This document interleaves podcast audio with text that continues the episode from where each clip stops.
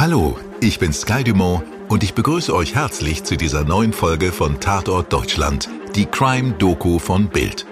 Heute tauchen wir, wie versprochen, tief in die kriminellen Strukturen der Clans in Deutschland und ihre Verbindungen zur Musikszene ein. Dann mal los. Tatort Deutschland. Die Crime-Doku von Bild.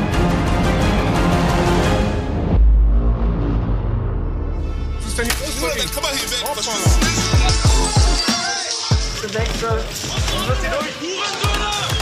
Das ist nicht mehr Kleinkram. Es muss viel mehr passieren. Das sind keine Kleinkriminellen. Der Kampf gegen die organisierte Kriminalität wird eine Daueraufgabe sein. Ja, ist so gut, das? Wissen Sie, warum die Polizei Sie mitnimmt? Haben Sie mal ein Megabron gereinigt, oder? Ja, das können Sie laut sagen. Wir gehen es jetzt intensiv an. Das schreckt aber nicht ab, weiter die Geschäfte zu machen.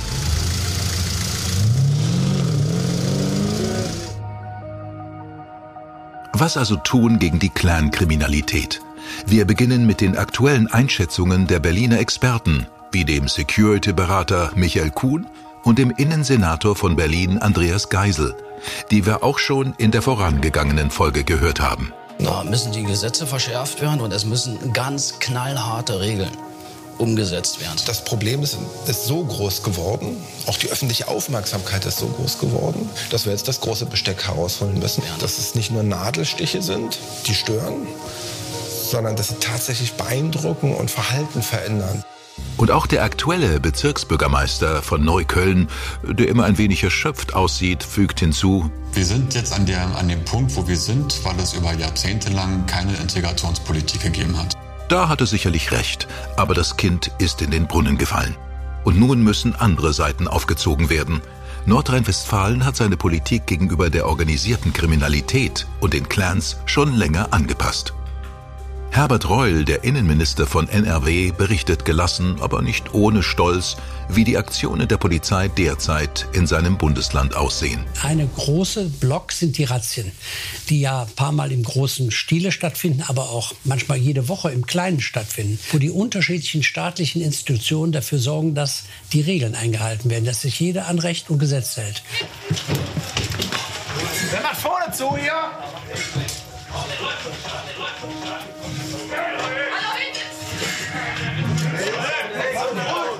Warum langsam, langsam? Mach mal runter. Ja, ist so gut, Sie das? Aber hinsetzen. Wir haben seit Mitte der 80er Jahre diese Clanentwicklung. Wir gehen in Nordrhein-Westfalen von 108 solche Familien aus, die wir identifiziert haben. Wir haben rund 14.000 Straftaten, die diesen Clans zugeordnet werden. Und wir können so von 6.000 Tatverdächtigen reden, die wir bisher ermittelt haben. Wir haben 26 Tötungsdelikte, zwei davon sogar erfolgreich. Das ist nicht mehr Kleinkram, das sind keine Kleinkriminellen, sondern das ist Clankriminalität. Die Polizei Essen kontrolliert so regelmäßig die Shisha-Bars, Wettbüros, Diskotheken und Clubs der Stadt. Lennart Eichenberg ist gerade im Polizeibully auf dem Weg zum Einsatz. Die Einsätze stehen ja im Zusammenhang mit der Bekämpfung der Clankriminalität. Aber im äh, handelt es sich um eine Shisha-Bar. Es ist natürlich wichtig zu gucken, wer ist da, wer hält sich da auf und vor allem wer hält sich mit wem da auf, weil die Strukturen dieser libanesischen Großfamilien doch sehr undurchsichtig äh, für uns noch sind.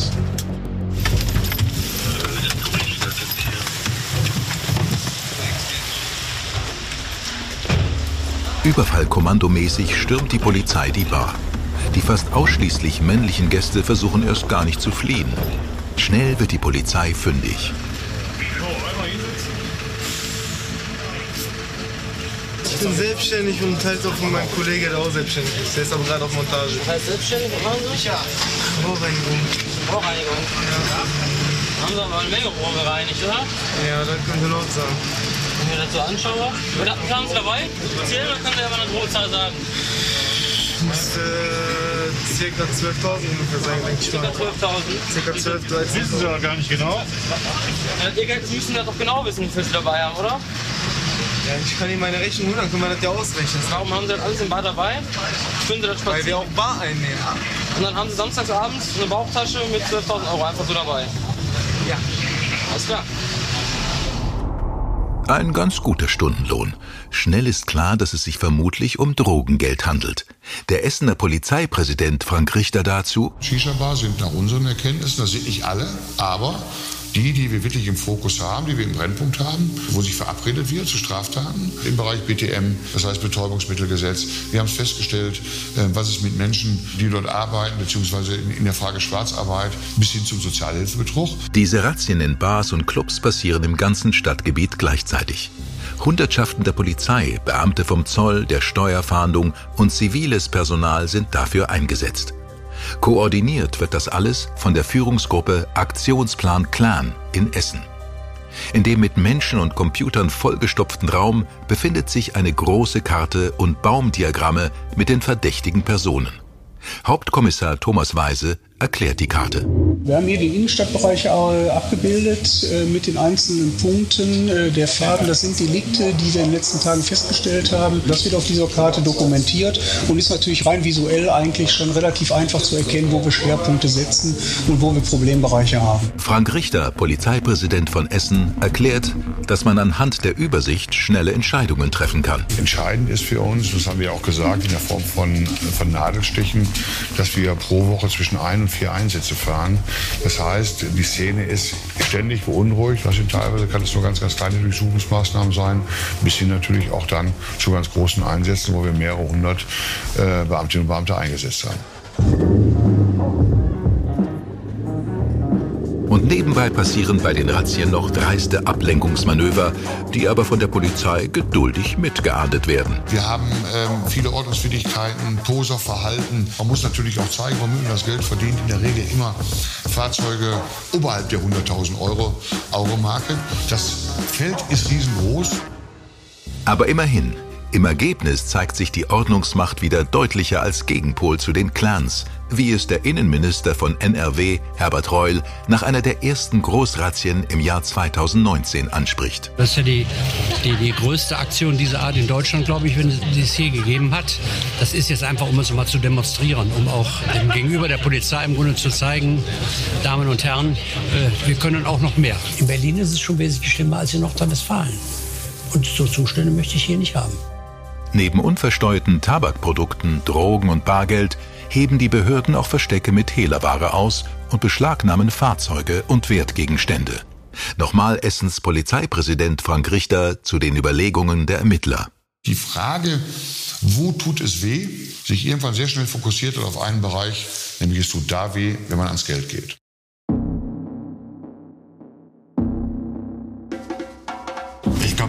Meisten wehtut, ist, dass wir häufig da sind, dass es nervt. Wir gehen es jetzt intensiv an und wir unterstützen die Polizei und die Justizbehörden dabei. Und man muss eben vorsichtiger arbeiten. Das schreckt aber nicht ab, weiterhin die Geschäfte zu machen. Und die Clans wehren sich heftig dagegen, werden aggressiver und versuchen wiederum die Aktionen der Polizei zu stören, wie der Essener Polizeipräsident anmerken muss.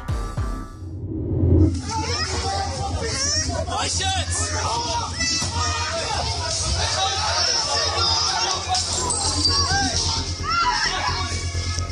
Einsätzen von den Clans ist bespucken, beschubsen, aber auch körperliche Gewalt schlagen. Und wir haben ja durchaus Fälle gehabt, in denen nach erfolgter Maßnahme Mitarbeiter und Mitarbeiter zusammengetreten worden sind. In unseren Brennpunkten, in unseren Hotspots war es ausgesprochen schwierig, ähm, kleinste Maßnahmen alleine schon durchzusetzen.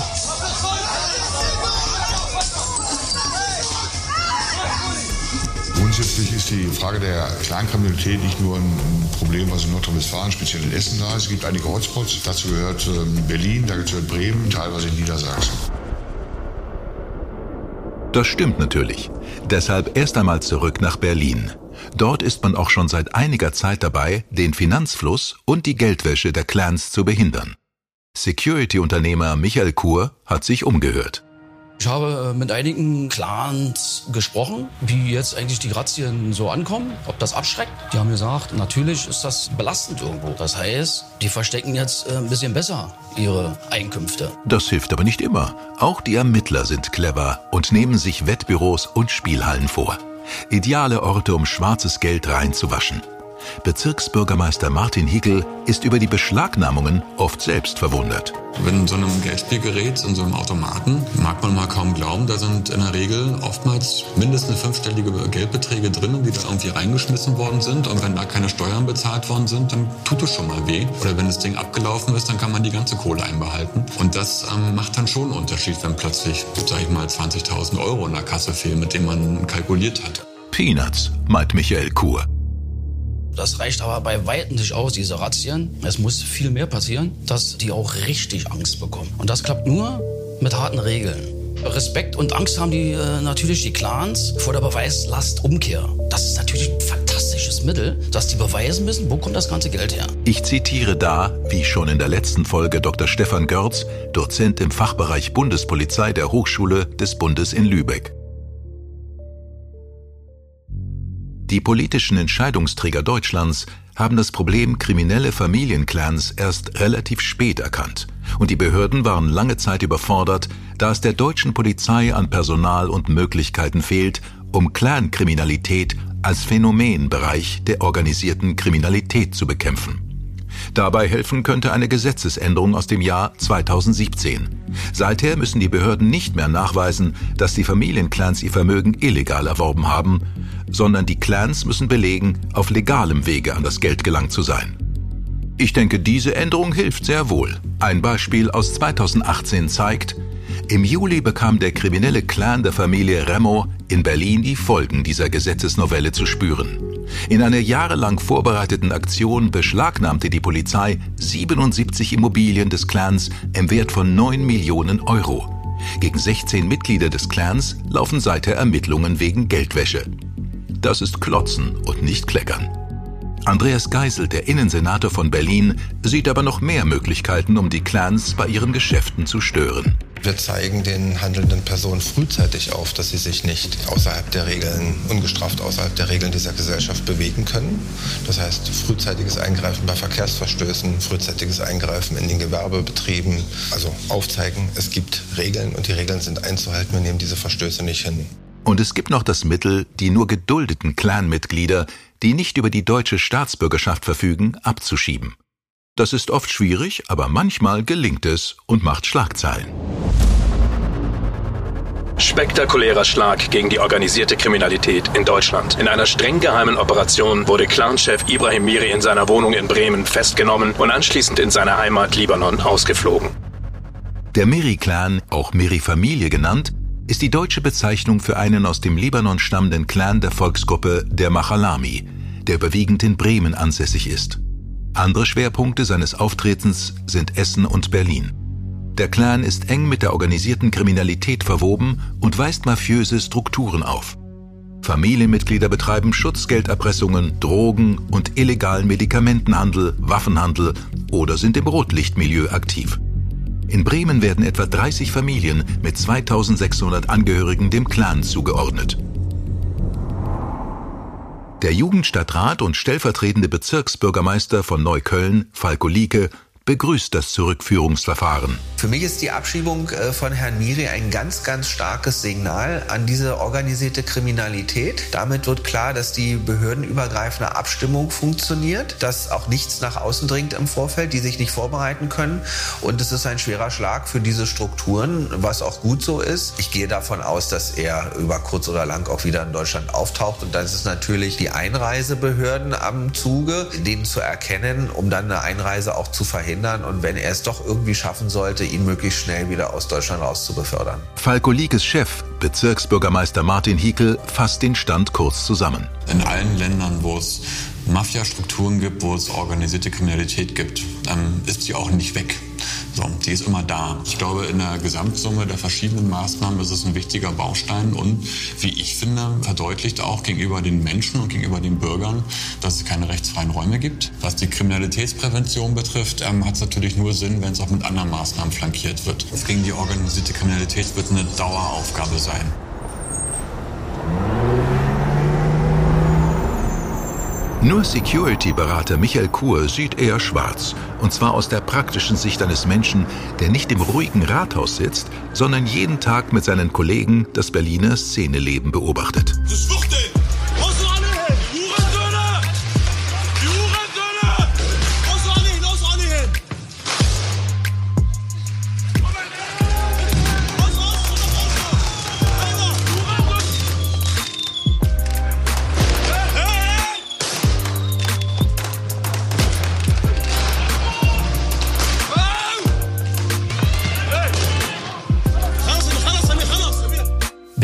Kampf gegen Deutschland kann den Kampf, auch äh, NRW, den Kampf gegen diese organisierte Kriminalität mit diesen Nadelstichen absolut nicht gewinnen. Ja? Wir hatten vor 2015 schon erhebliche Probleme mit der organisierten Kriminalität. Der Kampf war so gut für wie verloren. 2015 mit der Flüchtlingswelle ist das Ganze ja noch forciert worden. Wir werden richtige Ghettos bekommen. Und der wird uns über Jahrzehnte lang noch begleiten. Da führt kein Weg dran vorbei. Innensenator Andreas Geisel ist da eher pragmatisch. Auch ihm ist klar, wo sich die Politik derzeit noch befindet. Panik hilft da nicht. Und wenn Sie mich fragen, ob wir heute nur die Spitze des Eisbergs bekämpfen, dann antworte ich Ihnen, das mag vielleicht sein, aber irgendwo müssen wir beginnen. Dein Hobby ist es, deine Freunde und Familie so richtig zuzutexten? Dann hat Simon Mobile, der Mobilfunkanbieter von Waschbär Simon, den perfekten Mobilfunkvertrag für dich. Denn Simon Mobile bietet satte 12 GB schon ab 8,99 Euro im Monat. Und wenn es ein bisschen mehr sein darf, entscheide dich doch einfach für 17 oder 27 GB im Monat. Egal was du wählst, du kannst dich jeden Monat flexibel neu entscheiden und bekommst zum Start nur für kurze Zeit nochmal ein 100 GB Geschenk obendrauf. Kündigen oder einfach mal eine Pause einlegen geht bei Simon Mobile ebenfalls monatlich ganz flexibel. Und das ist noch nicht alles. Gibst du auf simonmobile.de oder in der App den Code Podcast2 beim Vertragsabschluss ein, gibt es nochmal jeden Monat 2 GB zusätzlich on top. Nochmal der Code Podcast2, die 2 als Zahl geschrieben. Das Angebot ist nur bis zum 13. Mai 2024 gültig, also Worauf wartest du? Alle weiteren Infos gibt's auf simon.link slash podcast.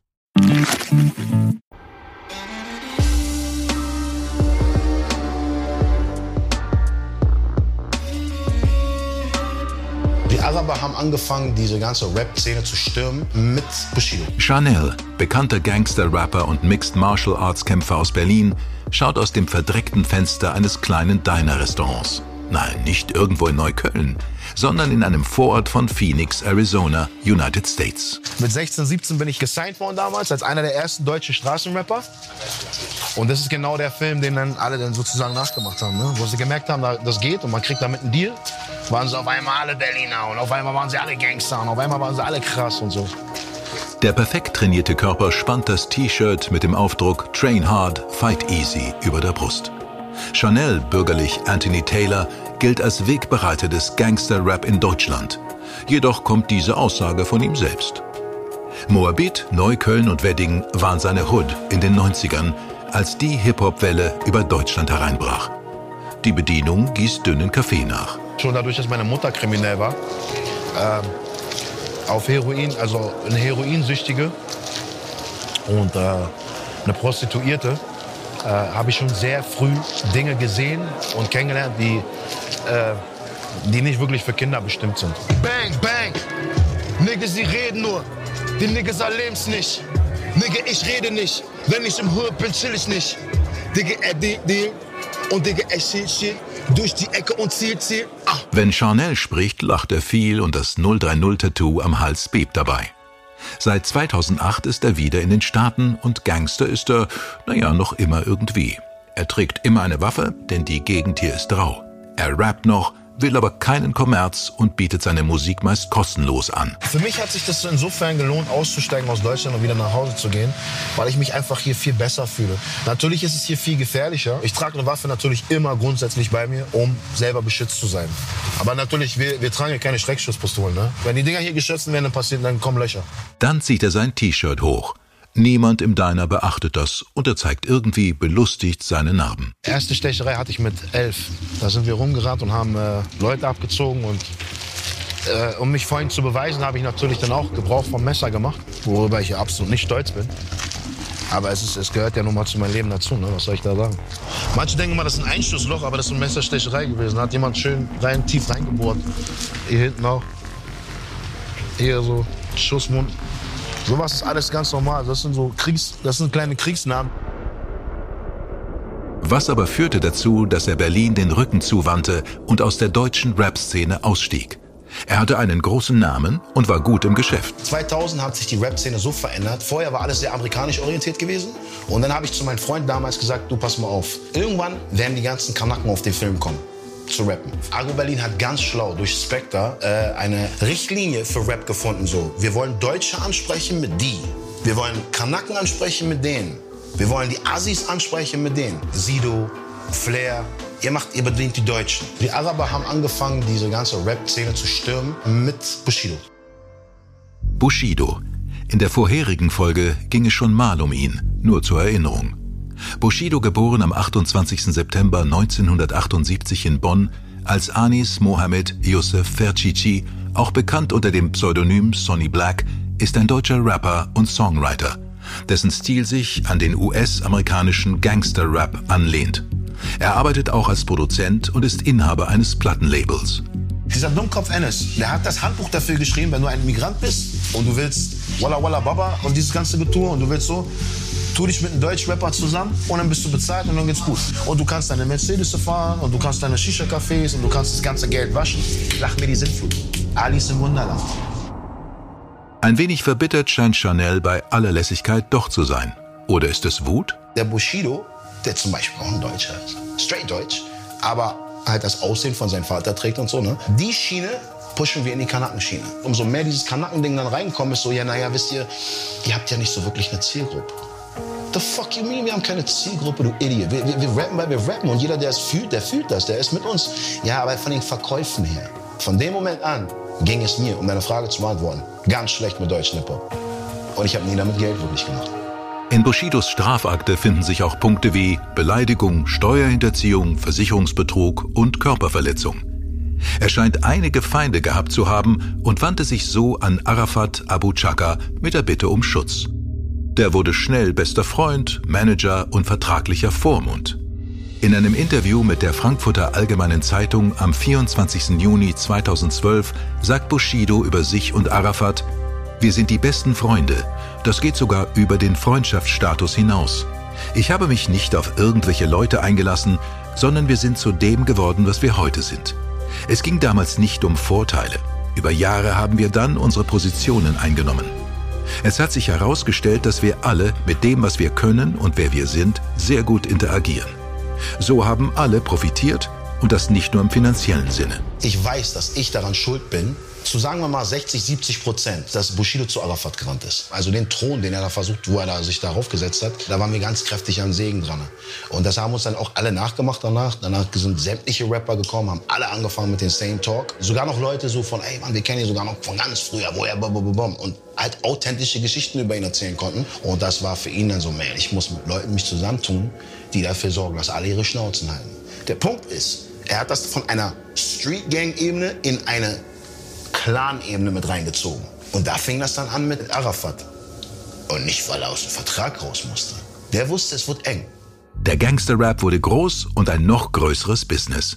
Das brachte schnell Interesse der reichen Clanszene für die jungen Rapper. Dann auf einmal hast du von überall gehört, die gehen zu El Zayn, die gehen zu Omarat, die gehen dahin, die gehen zu Shahroz.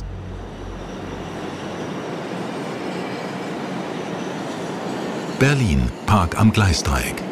Ben Salomo schaut den gelben U-Bahnen nach. Bis auf das auffällige Basecap erinnert sein dezenter Kleidungsstil in keiner Weise daran, dass auch er eine Berliner Hip-Hop-Koryphäe ist. An Schulen sagen mir die Lehrer, wenn ich hier die Kids frage, was wollt ihr später werden, dann ist die erste Antwort Millionär, die zweite Antwort Rapper und die dritte Antwort Influencer. Und wenn man da weiter nachfragt, was willst du für ein Rapper werden, dann ist die Antwort Gangster-Rapper. Und wo macht Gangster sein Abitur? Ja, natürlich im Knast, weil sonst ist er nicht authentisch und wird nicht akzeptiert. Ben Salomo ist der Künstlername von Jonathan Kalmanovic Ben Salomo, geboren 1977 in Israel. Er ist Rapper, Singer-Songwriter, YouTuber und Buchautor, der in Berlin aufgewachsen ist und die Konzertreihe Rap am Mittwoch gründete. Im November 2016 veröffentlichte er sein erstes Soloalbum mit dem Titel Es gibt nur einen. Und Rap am Mittwoch war eine wichtige Institution für die Hip-Hop-Szene. Berlin war da in der Hinsicht ein etwas härteres Pflaster. Hier herrschte schon sehr früh ein starker Konkurrenzkampf. Irgendwann, als dann wirklich absehbar wurde, dass aus dieser Straßenrap-Nummer wirklich auch ein Geschäft wurde, kam Folgendes halt auch auf. Rapper, die so auf Gangster machen, die müssen ja eine große Klappe haben. Und diese Leute brauchten dann plötzlich eigentlich eine Art Schutz. Aber man kann halt nicht irgendwie zur Polizei gehen, weil man ist ja Gangster-Rapper. Wenn das jetzt irgendwie nur so auf diesem musikalischen Level geblieben wäre, wäre alles in Ordnung. Ist ja gut, dass die Leute dann ihre Rivalität irgendwie mit der Kunst oder als Sport austragen. In Berlin insbesondere hat sich das tatsächlich halt auch mit Gewalt ausgedrückt. Ben Salomo steht kurz auf, streckt sich und schaut sich um. Hier und da lungern kleine Grüppchen von jungen Männern herum. Manche gehen aneinander vorbei und geben sich kurz die Hand. Vermutlich werden hier Drogen gedealt. Nichts Besonderes in Berlin-Kreuzberg. Ben Salomo erkennt den kriminellen Gedanken der Clans hinter der vordergründigen Unterstützung der jungen Musiker. Abgesehen davon, hey, ist doch cool, die rappen über Drogen und so, das ist ja super, werden ja dadurch zu Markenbotschaftern für unsere Produkte. Einfach ein sehr kluges, perfide, kluges Geschäftsmodell leider. Aber beim Rappen über Drogen ist es wohl nicht geblieben. So wie ich das beobachtet habe, ist die Rap-Szene in den letzten Jahren zu einem Sammelbecken geworden für Drogensüchtige, Kleinkriminelle und die Strukturen, die dahinter stehen. Krypto-Islamisten, Linksextreme, Verschwörungstheoretiker aller Spektren. Das ist schon ein ziemlich toxisches Klima, weil sich innerhalb dieser Denkstrukturen auch Ideologien breit machen können, die für mich irgendwann untragbar wurden. Ja, also dieser breite Konsens an Akzeptanz für antisemitisches Denken in dieser Rap-Szene ist wirklich in weiten Teilen sehr ähnlich wie, wie bei den Rechtsrock-Nazis. Und dafür gibt es einige Beispiele, wie den islamistischen Ex-Rapper Dennis Kuspert alias Deso Dog, der sich mit seinen Texten immer weiter radikalisierte und am Ende 2018 als IS-Kämpfer in Syrien bei einem Drohnenangriff getötet wurde. Freilich erst nachdem er zahlreiche Kriegsverbrechen begangen hatte. Ich glaube, insgesamt sollte man anfangen zu hinterfragen, ob das positiv ist, dass solche verbrecherischen Syndikate überhaupt mit einer Musikszene in der Form verbunden sein sollte. Security-Unternehmer Michael Kur hat schon einige Konzerte der Gangster-Rapper miterlebt. Sein Unternehmen organisiert den Einlass und die Sicherheit bei Großveranstaltungen in Clubs und Events. Seine Meinung zu Musikern, die die Nähe zu den reichen Clans suchen, ist eindeutig. Wenn man sich einmal mit, äh, mit Gangstern, mit Clans einlässt, egal ob es Araber sind, Albaner sind, Türken, Kohlen, Russen, man lässt sich einfach mit dem Teufel ein. Rapstar Bushido hat sich von seinem langjährigen Geschäftspartner und besten Freund Arafat Abu Shaka getrennt. Jahrelang ließ sich der Musiker mit der arabischen Großfamilie ein. Und äh, anstatt sich zurückzulehnen, man sich äh, freundschaftlich einigt, man hat viel erlebt. Aber nein, friedlich ist nicht möglich. Eine Zeit lang sind Arafat Abu Chaka und Bushido wie siamesische Zwillinge aufgetreten. Gerne legte Arafat auch mal Hand an, wenn jemand seinem Lieblingskünstler an der Bühne zu nahe kam. Dann setzte es Ohrfeigen.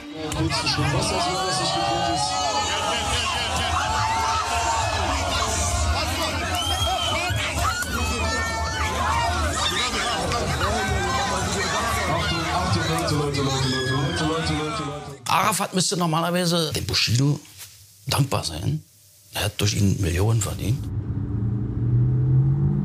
Es gibt Leute wie Arafat, ja? Walla, walla, walla. Und Gott hier und Gott da. Und Gott da, da, da, da, da. This motherfucker ist der kriminellste Motherfucker, den es gibt. Okay. Macht ein Label auf und sucht jetzt den neuen Rap-Star, habe ich gehört. Zurück zu Chanel in Phoenix, Arizona. Der ehemalige Berliner Gangster-Rapper fährt mit seinem in die Jahre gekommenen SUV durch den ziemlich runtergekommenen Vorort. Es geht nur um Prahlen, Mercedes zu fahren, blonde Frauen klar machen, ja? deutsches Geld äh, bekommen, ausgeben schönes Leben machen. Ich wollte früher immer reich sein. Ich wollte auch Baba und ne, diese ganze Pisse. Diese Leute stehen für etwas, was ich angefangen habe, womit ich eigentlich mein Geld machen müsste. Das hat mich so sauer gemacht, das immer wieder zu sehen und vor allem diese Fakeness dabei. Die falschesten Gangster-Rapper, äh, definitiv. Ganz oben an der Spitze ist Bushido, das haben wir jetzt alle gesehen. Ihr habt das alle gesehen, ich wusste das schon immer. Ich mag das nicht, wenn man jemanden tritt, der am Boden liegt, weil er ist definitiv am Boden.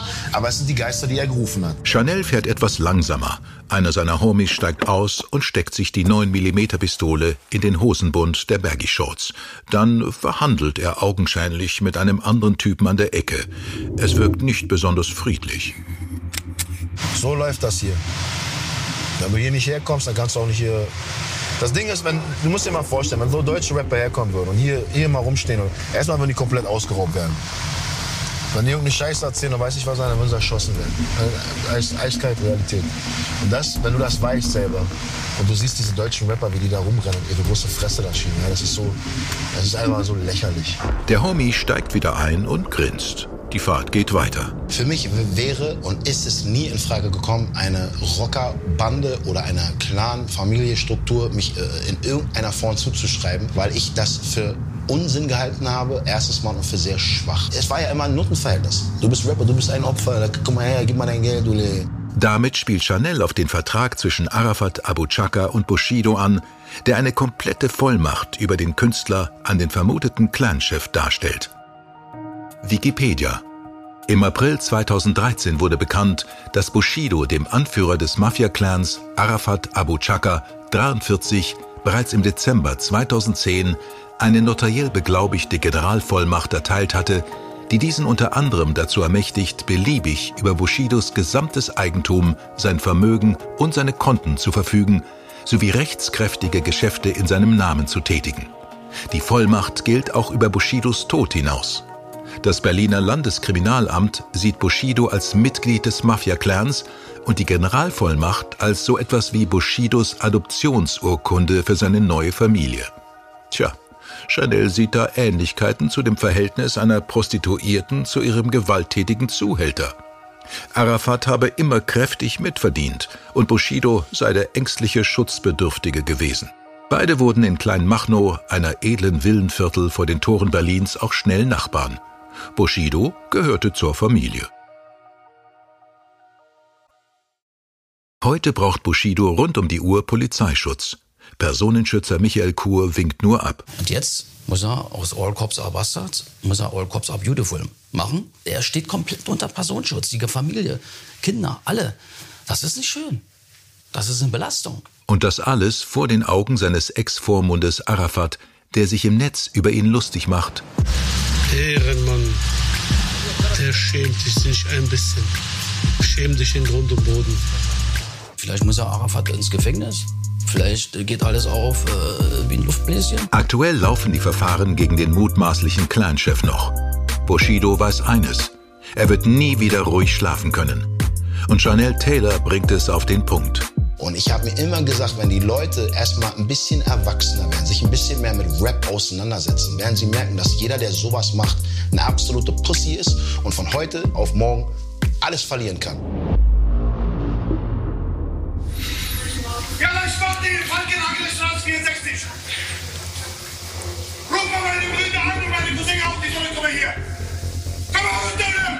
Abdul Kadir Osman brüllt gern im Hof der Falkenhagener Straße in Berlin-Spandau herum. Seine Rücksicht auf die Miteigentümer des Hauses hält sich stark in Grenzen, wie Carla Nisch, eine Nachbarin, feststellt. Wir kannten Herrn Osman noch gar nicht, äh, auch äh, Frau nicht, äh, als dann schon der erste Unrat unterm Fußabtreter zu finden war. Die Voreigentümerin hatte uns nur darauf hingewiesen, dass unter uns eine Familie wohnt mit vielen Kindern und dass der Herr wohl etwas schwierig sei. Der überaus kräftig gebaute Abdul Kadir Osman ist Anfang 30. Vollbart, Glatze. Und er ist auch gern per Videochat im Internet unterwegs und teilt dort am liebsten verbal gegen die vermeintlich ausländerfeindlichen Mitbewohner aus.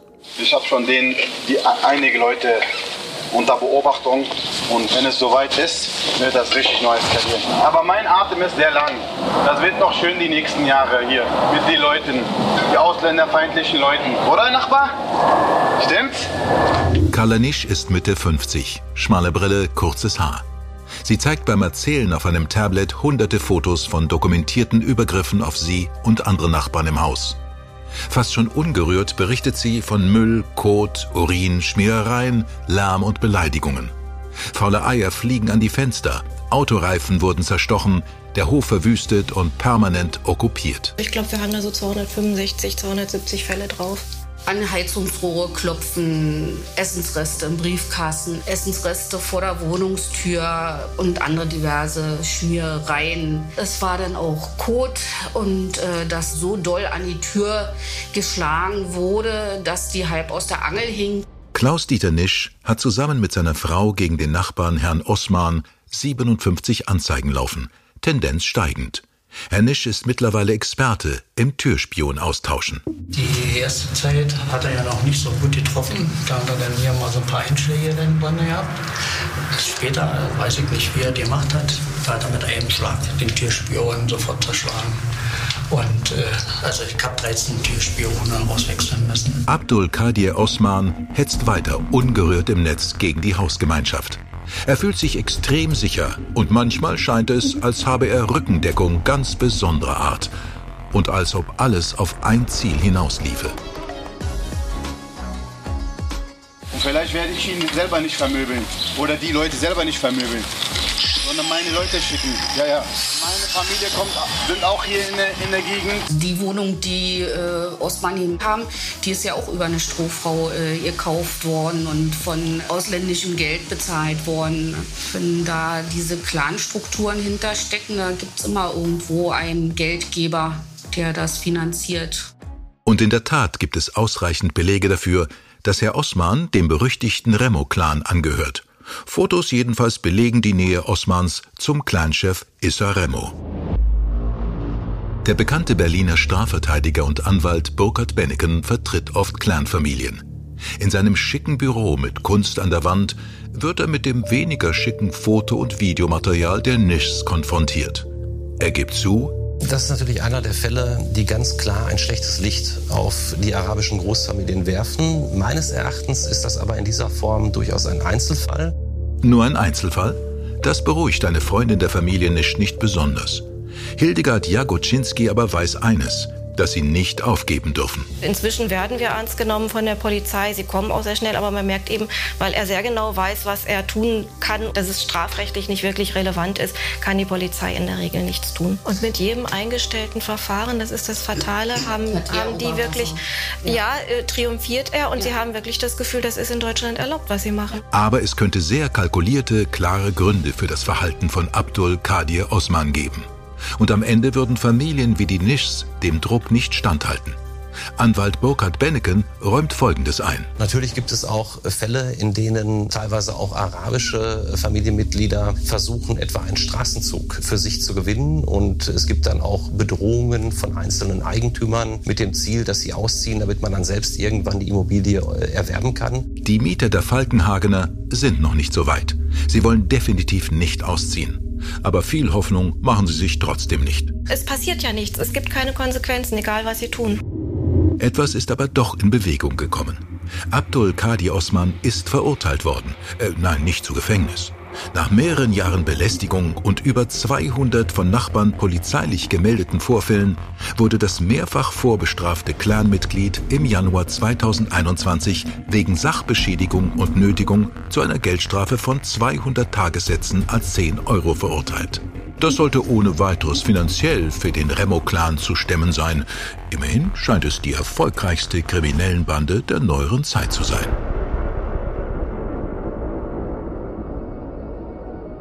Auf der Anklagebank sitzen vier Angeklagte, denen der Diebstahl einer Goldmünze aus dem Berliner Bodemuseum zur Last gelegt wird.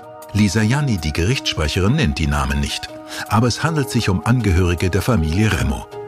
Der stellvertretende Bezirksbürgermeister von Neukölln, Falko Lieke, präzisiert. Wir haben hier eine Familie, die uns am meisten Sorge macht, äh, mit 18 Straftätern äh, im Alter zwischen 16 und 27 mit über 200 Straftaten. Und das sind nur die Taten, die quasi ausermittelt wurden. Im Netz kann man alles zum Fall nachlesen, wenn man es damals in den Medien nicht mitbekommen hat. In der Nacht auf den 27. März 2017 wurde eine rund 100 Kilogramm schwere Big Maple Leaf Goldmünze aus der Ausstellung des Münzkabinetts Berlin gestohlen. Ihr Materialwert zum Tatzeitpunkt rund 3,8 Millionen Euro. Im Juli 2017 wurden vier Tatverdächtige verhaftet. Goldanhaftungen der Münze wurden in einem aus anderen Gründen beschlagnahmten Fahrzeug sichergestellt. Die Münze selbst wurde nicht gefunden und ist aller Wahrscheinlichkeit nach eingeschmolzen. Am 20. Februar 2020 wurden Wissam und Ahmed Remo vom Landgericht Berlin im Münzdiebstahl schuldig gesprochen und jeweils zu viereinhalb Jahren Haft verurteilt. Der ehemalige Wachmann Dennis W., der zusammen mit Ahmed Remo in die Schule gegangen war, erhielt eine Freiheitsstrafe von drei Jahren und vier Monaten. Das Gericht geht von noch mindestens zwei weiteren Tätern aus. Dreist. Ein unwiederbringlicher Schaden, bei dem es nicht bleiben wird. Innensenator von Berlin Andreas Geisel vermutet profane Gründe hinter dem Raub. Solche öffentlichen Schautaten wie große Diebstähle oder der Überfall auf das KDW oder der Diebstahl der Goldmünze im Bodemuseum werden nach meiner Interpretation äh, begangen aus Prestigegründen. Schaut her, was wir können.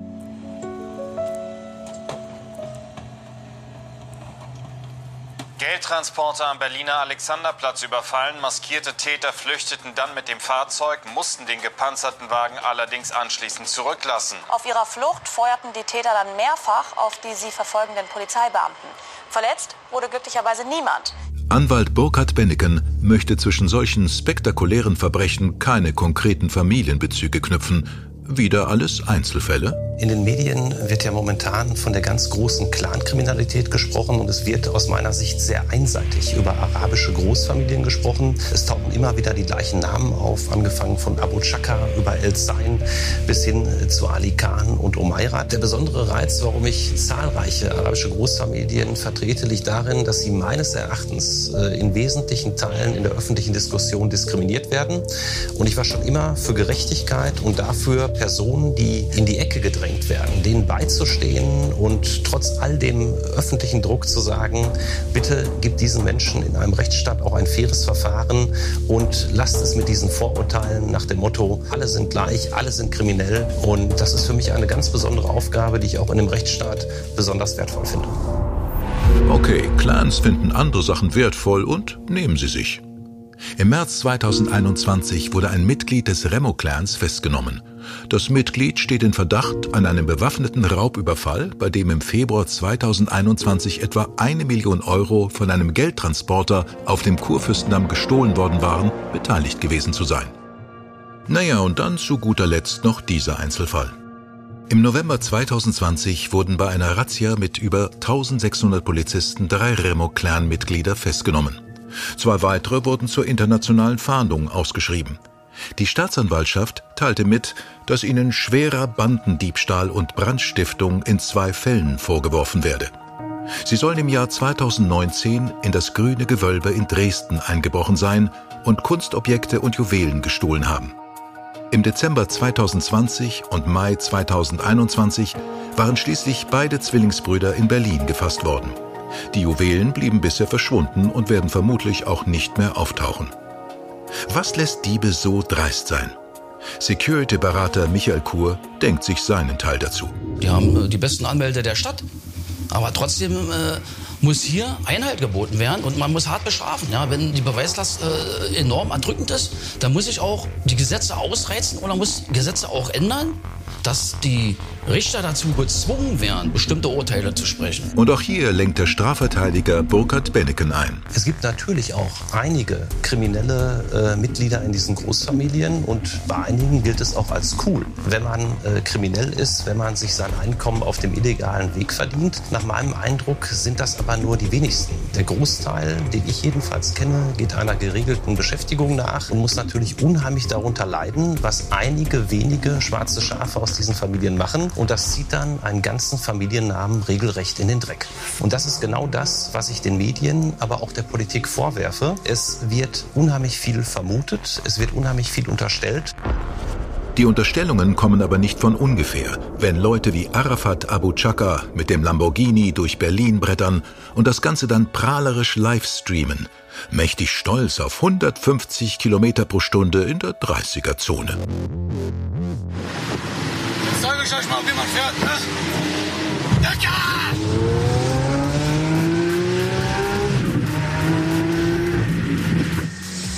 Ich teste gerade das Auto von Abdallah. Und dann sage ich euch gleich, wie ich es befinde, ob gut oder schlecht. Bis gleich.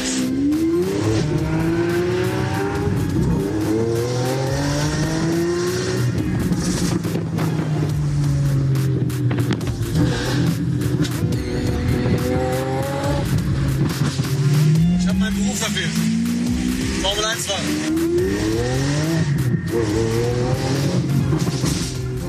Wir erleben die Situation, dass das Verhalten dieser Großfamilien, dieses Lauthupen drauf und runterfahren, schaut mal, ich kann die Regeln verletzen, ohne dass mir was passiert. Schaut mal, das ist unsere Straße, der deutsche Staat hat hier nichts zu sagen. Dass diese Mentalität, die dort verkörpert wird, nach außen getragen wird, den Rechtsstaat aushöhlt.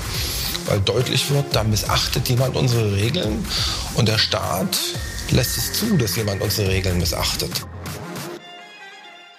Burkhard Benneken, Strafverteidiger aus Berlin, hält dagegen, das sind ja nur Streiche, sind Kindsköpfe eben. Arafat Abu Chaka, der in den Medien ja immer als der ganz große Clanchef dargestellt wird, wenn ich dann darauf hinweise, dass dieser Mann bisher völlig unvorbestraft ist, es gibt keine rechtskräftige Vorstrafe, dann staunen viele, weil man ihn ja gerne im Bereich der organisierten Kriminalität einordnet. Nun ja, aber es laufen schon einige Verfahren.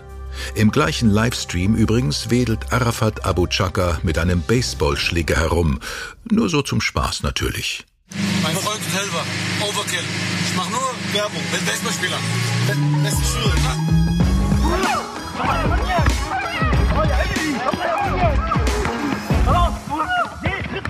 Andere Clanmitglieder machen keine Späße. Sie schlagen und treten auf einen am Boden liegenden Mann einer anderen Familie ein, der sich nicht wehrt.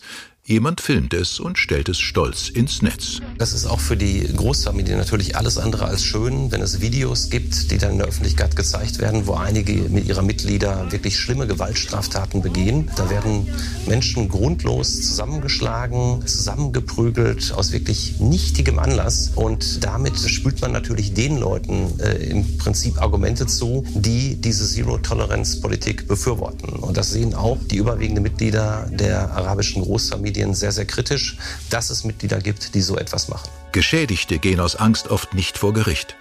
Der Zwist schwelt dann weiter. So beruft man den Friedensrichter ein, um eine eventuelle Eskalation zwischen den Clanfamilien zu stoppen. Das nennt man Parallelschlichtung. Der Friedensrichter ist eine übergeordnete Respektsperson der Clans. Er hört sich dann die vorgetragene Problematik an, wägt ab und entscheidet. Gerade in stammesgeprägten Regionen des Nahen Ostens, im Libanon und Syrien, ist das seit Jahrhunderten gang und gäbe. Einfach mangels anderer Institutionen. In Deutschland gibt es aber eine unabhängige Justiz. Interessiert die Clans aber nicht. Anwalt Bernhard Benneken wäre dann arbeitslos, wenn sich das durchsetzen würde. Es gibt in der Tat in den äh, arabischen Großfamilien auch den sogenannten Friedensrichter. Und er ist in der Tat da, um Frieden zu stiften, insbesondere wenn zum Beispiel Streit zwischen zwei Clans äh, vorkommt. Ich habe selbst zwei dieser Verhandlungen mitbekommen, weil mich eine Familie dazu gebeten hat. Das war sehr außergewöhnlich. Normalerweise lässt man dort keinen hinzukommen. Es waren über 100 Personen anwesend und am Ende hat dann ein Rat aus drei drei älteren Herren Recht gesprochen und in dem Fall eine schwere Gewaltstraftat befriedet durch eine Zahlung von 200.000 Euro. Was ganz lukrativ klingt, untergräbt aber grundsätzlich unsere demokratische Grundordnung, weil es bedeutet, dass man mit Gewalt und Geld immer durchkommt. Und das ist es, was wir der organisierten Kriminalität nicht gestatten dürfen. Niemals. Falko Lieke, dem stellvertretenden Bezirksbürgermeister von Neukölln, demokratisch gewählt und legitimiert, gebührt das letzte Wort. Ich sage schon mal Danke an alle, die zugehört haben und bis zum nächsten Mal bei Tatort Deutschland, die Crime-Doku von Bild. Euer Sky Dumont. Sie akzeptieren unser System nicht, unser Rechts- und Wertesystem. Sie machen sich den Staat zur Beute und das können wir nicht länger hinnehmen. Tatort Deutschland, die Crime-Doku von Bild. Produziert von den Wake World Studios. Projektleitung Lutz Neumann und Simone Terbrack. Produktion Fabian Schäffler und Felix Stäblein. Bildredaktion Christine Wahl, Frank Schneider und Stefan Netzeband. Sprecher Sky Dumont. Dir hat diese Folge von Tatort Deutschland gefallen? Du bekommst von True Crime einfach nicht genug. Dann hör jetzt in unsere weiteren Folgen rein. Hier warten mehr als 200 spannende Fälle auf dich, wie das Verschwinden von Rebecca Reusch, der Prozess gegen O.J. Simpson oder die Entführung von Ursula Herrmann. Wir hören uns bei Tatort Deutschland.